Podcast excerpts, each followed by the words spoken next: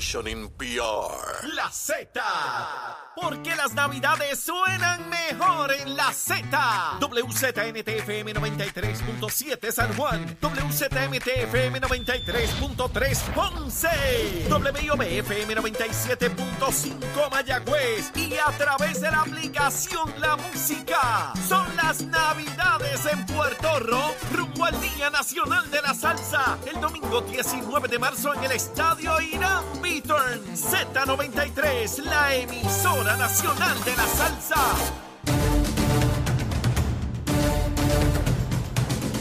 Buenos días Puerto Rico, buenos días América, comienza Nación Z Nacional hoy martes 30, perdón, 20, 20 de diciembre del año 2022.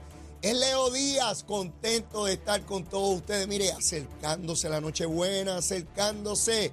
Mire, contento de estar con todos ustedes tempranito en la mañana a través de Z93, la emisora nacional de la salsa, la aplicación La Música y nuestra página de Facebook de Nación Z. Pero estén todos bien, tranquilos, contentos y ya disfrutando del periodo navideño. Yo estoy de fiesta en fiesta. Ayer celebramos el cumpleaños de Zulmita, la pasamos de show. De verdad, tremendo. Disfrutamos un montón en familia, como siempre. Y ya hoy, pues, trabajando duro, trabajando duro. Así que vamos rapidito a informar el COVID. 220 personas hospitalizadas. Sabemos que esto, ¿verdad?, puede traer serios problemas en la medida en que no se tomen las medidas de rigor y cuidado en virtud de la gran cantidad de actividades entre amigos, familiares, vecinos que se están dando en el periodo navideño. Vamos a ver si comienza a disminuir, siempre esa es la esperanza. Vamos también con Luma, Lumita, Lumera, Luma, Lumita, Lumera. Mire usted, oiga, oiga, oiga. Al amanecer de hoy, solamente, oiga bien, solamente no tenía energía eléctrica 39 abonados. ¿Escucharon bien? Dije el número bien. Al amanecer de hoy a las 5 de la mañana, solamente 39, 39 abonados no tenían energía de 1.468.223. Casi millón y medio y solamente 39 no tenían energía eléctrica. Verifiqué justo antes de iniciar el programa y había subió, subió a 1537, pero miren cuál es la situación. La situación es en Caguas, ahora mismo en Caguas hay 1480 abonados sin energía, pero ¿sabe cuántos son? 250 mil, ¿sabe? De 250 mil solamente 1480 no tienen energía. Vamos a las otras regiones. En Arecibo, ¿sabe cuántos no tienen? Cinco. En Bayamón todos tienen luz. En Carolina solo uno no tiene. En Mayagüez solo 10. En Ponce 39 y en San Juan 2. Quiere decir que el problema es grande. Una centella se reventó en Cagua, en la región, y tiene 1.480 sin luz. Hay 1.537 y la inmensísima mayoría están en la región de Caguas. Ven, ese es Luma, Lumita, Luma. Se la mala Luis Raúl. Papito, estás durmiendo, levántate, levántate. Agarra la palangana y, y bota las cositas. Sí, la escupidera. Levántate, Jaramillín. Jaramillín durmiendo con aire acondicionado bueno que Luma le tiene en la casa, ¿verdad, pájaro? Sí, está durmiendo bien chévere allá. Si esa es Luma, la mala, la pilla, la que se lo roba todo. Y la bandida, la que hay que votar de aquí, la de los gringos, la de los americanos, la de los capitalistas, de los opresores. Sí, que se lleva la plusvalía del obrero. Eh, toda esa monselga socialista. Y lucha siempre ganó. Con el machete nos la darán. Seguro, esos pájaros, tantos durmiendo hasta ahora, ellos se levantan tarde, son como las tortuguitas. Están desobando. Mire, este jueves, y comienzo anunciándolo desde hoy, este jueves a las 9 de la mañana aquí en Nación Z Nacional va a estar el ex gobernador, el doctor Ricardo Rosselló Nevares. Vamos a estar repasando con él lo que ha sido el ejercicio de estatus con los delegados congresionales, con la delegación extendida, con el proyecto aprobado en la Cámara de Representantes Federal, acciones futuras, momento en que nos encontramos. En fin, vamos a discutir todo lo que ustedes saben, que él ha estado trabajando intensamente como delegado congresional Y el primero electo, el primer boricua electo por Raitín, el primero, nadie, nadie en Puerto Rico había salido electo mediante este mecanismo. Hay candidatos independientes, como el negro allá en Cabo Rojo. Su carita y su nombre estaba en la papeleta. Ricardo Rosselló, ni su cara ni su nombre estaba en la papeleta. Y miles de puertorriqueños salieron a votar por él. No, no, si era lucha así entre ¿Qué problemita? Ah? ¿Qué problemita?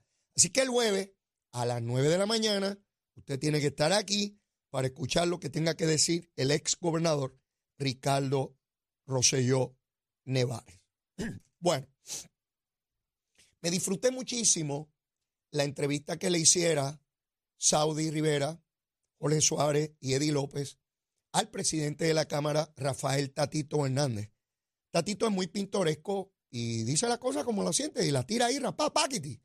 Este, particularmente en esta última etapa de la entrevista, eh, donde Tatito explica con una claridad inmensa cómo se ha ido cambiando la demografía política en Puerto Rico y cómo el elector que tradicionalmente se ubicaba partido, ideología, eso ha ido cambiando vertiginosamente en los últimos años. Y Tatito lo describe muy bien. Señalaba, mire, hay gente que dice que son estadolibristas, pero no popular. Hay gente que dice que es estadista, pero no es PNP. Hay gente que dice que es independentista, pero no del PIB. Así es que eso es una realidad. Realidad que tienen que enfrentar los partidos políticos porque ahora, particularmente las nuevas generaciones, se identifican con causas.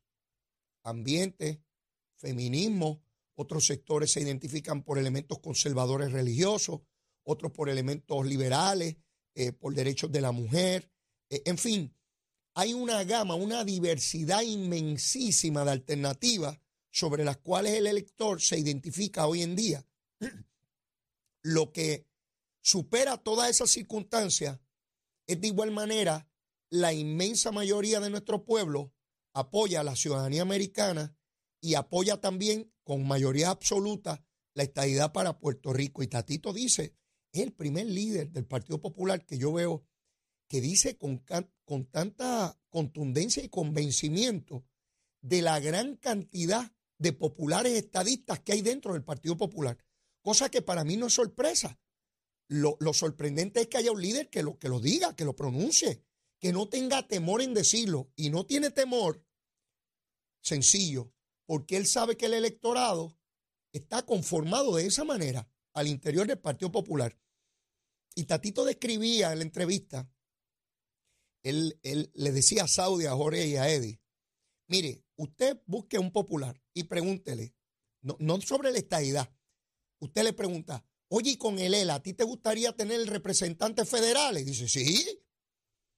¿Y con el ELA te gustaría tener el voto presidencial? Sí, seguro. ¿Y con el ELA quisiera tener senadores federales? Sí, seguro. Entonces Tatito, muerto de la risa, dice, eso es estadista, es un popular estadista. Y tiene toda la razón. De igual manera plantea el elemento que hay populares que se identifican con la independencia. Mientras esté el ELA ahí, pues votan ELA, pero si tienen que decidir, se deciden o por la libre asociación o por la independencia para Puerto Rico. Yo sé que eso es así hace muchos años. Vuelvo y les digo, lo sorprendente es que un líder, Tatito, es presidente de la Cámara por el Partido Popular, ¿ah? Estamos hablando de un líder de barrio por allá que maneja una unidad electoral. Estamos hablando de uno de los principales portavoces del Partido Popular. Usted no tiene que estar de acuerdo con él. Eso, no es que se trata. Es del el liderato que él ejerce al interior de una colectividad tan, tan grande como presidir la Cámara de Representantes. Hubo un debate bien interesante con Saudi en términos de hacia dónde se dirige el Partido Popular. Tatito dice, mire, yo tengo 40 legisladores allí que son sencillamente eh, eh, conservadores. Y Saudi le dice, pero es que el pueblo no es así. Interesante. ¿Están respondiendo esos, esos legisladores a, a su pueblo? A mi juicio sí. Puerto Rico en términos generales es un pueblo conservador. Esa es la verdad. Eso no quiere decir que se desconozcan los derechos de otros sectores, pero como pueblo es un pueblo conservador, no es un pueblo liberal. Eh, esa lucha, ese encuentro entre posiciones liberales y conservadoras es un esfuerzo permanente. ¿ah? Esto no se resuelve en ninguna sociedad. Yo no conozco ninguna sociedad que haya resuelto eso. Son, son sencillamente visiones distintas que en algunas eh, jurisdicciones puede ser mayor y en otras menor, pero que está permanentemente ahí. Le dije a Tatito, y no quiero que me le den angina de pecho a nadie, ¿verdad? Porque enseguida empiezan, ¡ay, no invites populares, no invites populares! Como si a mí se me manchara la piel o me dieran angina de pecho porque hablé con un popular. A mí me encanta hablar con personas que piensen distinto a mí. Me encanta poner a prueba lo que yo creo, no lo que cree la otra persona, lo que creo yo. Me encanta poner a prueba si yo de verdad creo lo que digo creer, porque es bien fácil en un monólogo aquí. Y yo siempre tengo la razón, como no hay nadie que me contradiga, pues yo sigo diciendo gusangas aquí. No sentar a un paro, una para ahí frente a mí, que me diga, Leito, es un disparate. Ah, ¿por qué? Dale para adelante. Vamos a discutirlo, ¿verdad? Pues le di a Tatito, que en algún momento lo voy a invitar, no para discutir las cosas al interior del Partido Popular, eso no es lo que me interesa. Quiero hablar con él sobre el estatus. Quiero hablar con él sobre el estatus y mirar sus perspectivas eh, y sus visiones sobre ese punto. Me dijo que sí, que lo cuadremos. Eh, Tatito sabe que yo lo pelo aquí, pero distinto a otros políticos que cogen la cosa personal, Tatito sabe que la crítica que se le hace es como funcionario público, no es un ejercicio personal, es un ejercicio al funcionario, igual que él me criticaría a mí si yo fuera el presidente de la Cámara, y tiene perfecto derecho. Leo es esto y más aquello, pa, pa, pa, pa. Pues seguro, ese es el escrutinio riguroso al que tiene que estar expuesto todo funcionario electo, no importa el partido. Así que vamos a dejarnos de gusanga, vamos a dejarnos de gusanga, vamos a discutir los asuntos como corresponde. Miren, eh, finalmente se llegó a un lenguaje que le garantiza a Puerto Rico los fondos de Medicaid por cinco años. Empieza en 3.700 millones. Oiga bien, no son tres pesos, 3.700 millones. Y en el último año de del, del año número 5, sube a 4.500 millones. Para lograr esto, hubo que ir a rogar, hubo que ir allí a ver qué nos daban. Y en el último día hábil, en la última semana hábil, se llega a este acuerdo.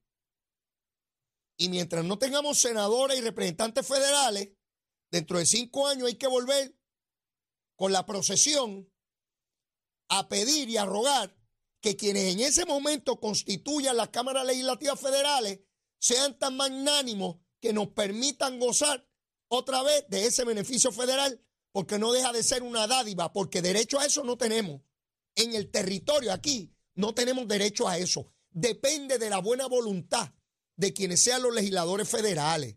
¿Me siguen? Cosa que yo combato. Porque yo quiero que no dependa de la buena voluntad de nadie. Quiero que dependa del derecho que tenemos como ciudadanos americanos. ¿A quién le debemos esto? Es sencillo. Esto es esta es mi opinión, la mía. Yo respondo por la opinión mía. Es una sola y yo estoy pago. Esto se lo debemos a los demócratas. Y me voy a explicar. El pueblo de Puerto Rico, a mi entender, tiene una gran deuda con el Partido Demócrata y los legisladores demócratas en Cámara y Senado Federal. Porque los republicanos llevan más de cuatro años que se comportan con nosotros a las patadas. Y esa es la verdad. Y yo soy republicano. Y me da vergüenza de la manera en que el Partido Republicano está tramitando las cosas de Puerto Rico. Sí, al pan pan y al vino vino. Tranquilo. Y otra vez, que no le guste, pues me vota en contra. Sí, me busca con detenimiento. Desde ahora me puedo votar en contra. Haga 500 cruces en contra mía. No una, 500. Mire, le voy a hablar sencillo. Nidia Velázquez, que tiene un liderato tremendo en esa Cámara porque lleva 30 años allí, hizo un gran esfuerzo por esto, por esto que está aquí. Y los demócratas de Cámara y Senado son los que han logrado esto. Esa es la verdad. Y el proyecto de estatus que se aprobó la semana pasada, si no es por los demócratas, tampoco se aprueba. Todos los demócratas le votaron a favor. Y un chililín de republicanos, solo 16 paros le votaron a favor. 16 nada más. Díganme, ¿quién se está portando bien? Díganme. No por la gusanga que hablen y la guasimilla, por lo que hagan, por lo que hagan. Y los republicanos de Puerto Rico, lo lamento, mis hijos. Besitos en el cutis. Nada personal, porque yo soy republicano. ¿Ves? Y el que me cuestione si yo soy republicano, pues ahora, ahora yo voy a hacer lo que otros digan que yo soy. Sí, porque ahora hay que ser aquí lo que otros dicen que uno es. Yo soy lo que me da la gana. Soy republicano toda mi vida. Lo he sido. Pero me da vergüenza desde que llegó Trump cómo tratan a Puerto Rico. Sencillo, sencillo. Mire, bajo la administración de Biden, FEMA siempre era, trabajaba por reembolso. Había que tener los chavitos, hacer la obra y después ellos le reembolsaban a uno. Cambiaron por primera vez en la historia esa ecuación bajo la administración de Biden y a petición de Pedro Pierluisi. Ahora adelantan hasta el 50% del dinero que se necesita para hacer la obra de infraestructura. Casina, si cuesta 20 millones, te adelantan 10. Casina. No solamente eso, han eliminado burocracias y pasos para acelerar los dineros de FEMA. También bajo la administración de Biden, porque ustedes saben que bajo Trump pusieron 5 mil trabas. No me vengan con excusas. Ay, es que Trump era bueno. Eh, el Departamento de Energía han designado a la jefa de Energía Federal para atender el caso de Puerto Rico. No solamente eso, están, aprobaron el estatus y ahora aprueban el dinero de Medicaid. Todos los asuntos medulares de gobierno, de infraestructura y de estatus se lo debemos al Partido Demócrata. ¿Y qué han hecho los republicanos? Díganme. Háganme una lista, escríbame ahí en Facebook, en Nación Z. Busque ahí la página de Nación Z en Facebook.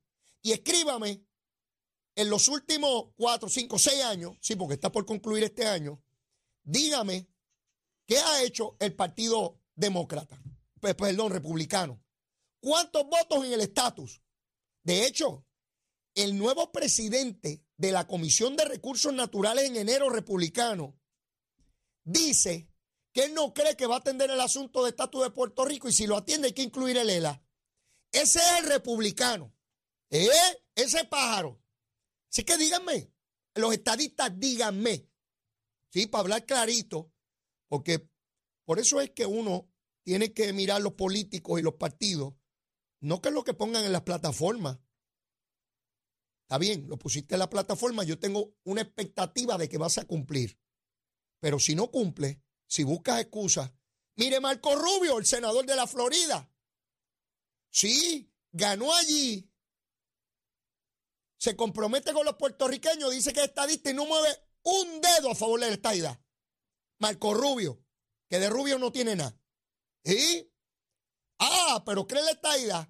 Pero vaya y se mete al Partido Republicano, porque que no están las condiciones, hay que salir de la quiebra. Y cuando no estábamos en la quiebra, era por otra excusa. Siempre hay una excusa para que la tortuga desove. Y nosotros, los que somos estadistas, tenemos que ser rigurosos. No se dejen coger de tontejo de nadie, de ningún partido. Mire todo lo que ha hecho el Partido Demócrata. Dinero para el Medicaid, las cantidades que se pidieron. Eliminan burocracia de FEMA. Adelantan el 50% para las obras. Declaran a la jefa de energía federal mil millones para la resiliencia. Si ese término medio, medio lagartígeno. Eh, mire, mandan chavos para poner placas solares a los que menos tienen. Sí, a los que no pueden contratar a las compañías estas que se anuncian por ahí, que hay como 5 mil compañías de esas. Pues mire, a los pobres, ahí también. A los necesitados. Chavos del gringo, del americano, y no nos quieren. Todos esos chavos y todo eso que yo les he dicho es y no nos quieren, no nos dan besitos en el cutis. Aquí hay una gente que convencer, que todavía hay unos lagartos allí, como los caimanes, eso es. Sí, hay caimanes allí. En toda legislatura hay caimanes. Yo no conozco una legislatura en los pueblos democráticos que no haya caimanes. Siempre hay unos pájaros del paleolítico inferior, seguro. Aparecen unas momias y unos pájaros allí. Y gente que le encantaría que la esclavitud volviera. Sí, siempre hay pájaros enfermos y locos. En toda sociedad. En toda. Siempre hay una fracción de unos eh, extremistas de izquierda y de derecha. ¿ah? No se me equivoque nadie. Los hay de derecha y los hay de izquierda. Hay locos en todas partes. En todos los partidos siempre hay unos lagartos. en todo, en el PNP, en el Partido Popular, el Partido Independentista, los victoriosos, los dignidosos, en todas partes. A mí el que me diga, ay, no, mi partido es perfecto, y tú, mire, no me venga con esa gusanga a mí. Eh, yo, yo, he vivido bastante para que me vengan a coger de tontejo. Pueden cogerme, pero va a dar trabajo, siempre lo he dicho. Mire, me queda cañaveral como loco por quemar, pero tengo que ir a una pausita. Usted no se puede ir porque todavía, mire, lo mejor está por venir. Llévatela, chero. Al renovar tu marbete, escoge ASC, los expertos en seguro compulsorio. Buenos días, Puerto Rico. Soy Manuel Pacheco Rivera con información sobre el tránsito. A esta hora de la mañana continúa el tapón en la mayoría de las carreteras principales del área metropolitana, como es así en la autopista José de Diego, se mantiene congestionada entre Vega Alta y Dorado y desde Toa Baja hasta el área de Atorrey en la salida hacia el Expreso Las Américas. Igualmente en la carretera número 2 en el cruce de la Virgencita y en Candelaria en Toa Baja y más adelante entre Santa Rosa y Caparra. Algunos tramos de la PR5, la 167 y la 199 en Bayamón, así como la avenida Lomas Verdes entre la American Military Academy y la avenida Ramírez de Arellano. Además, la 165 entre Cataño y Guaynabo en la intersección con la PR22, el expreso Valleruti de Castro desde la confluencia con la ruta 66 hasta el área del aeropuerto y más adelante cerca de la entrada al túnel Minillas en Santurce, el ramal 8 y la avenida 65 de Infantería en Carolina, así como el expreso de Trujillo en dirección a Río Piedras, algunos tramos de la 176, 177 y la 199 en Cupey, la autopista Luisa Ferrer que está congestionada desde Montelledra y la zona del Centro Médico en Río Piedras y más al sur en Caguas. Además, la 30 desde la colindancia desde Juncos y Gurabo hasta la intersección con la 52 y la número 1. Ahora pasamos con el informe del tiempo. El Servicio Nacional de Meteorología pronostica nubosidad y aguaceros generalizados en la isla en la medida en que una banda de humedad entra a la región.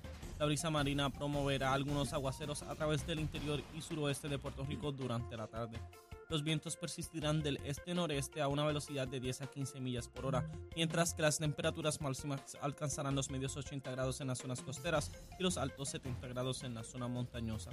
En el mar, una marejada del noreste está disminuyendo a los 4 a 6 pies, con olas rompientes en la costa de 6 pies que mantendrán condiciones costeras peligrosas. Por lo tanto, se recomienda precaución ante alto riesgo de corrientes marinas para las playas del norte de Puerto Rico, así como Vieques y Culebra. Hasta aquí el informe del tiempo. Les habló Emanuel Pacheco Rivera. Yo les espero en mi próxima intervención aquí en Nación Z Nacional, que usted sintoniza por la emisora nacional de la salsa Z93.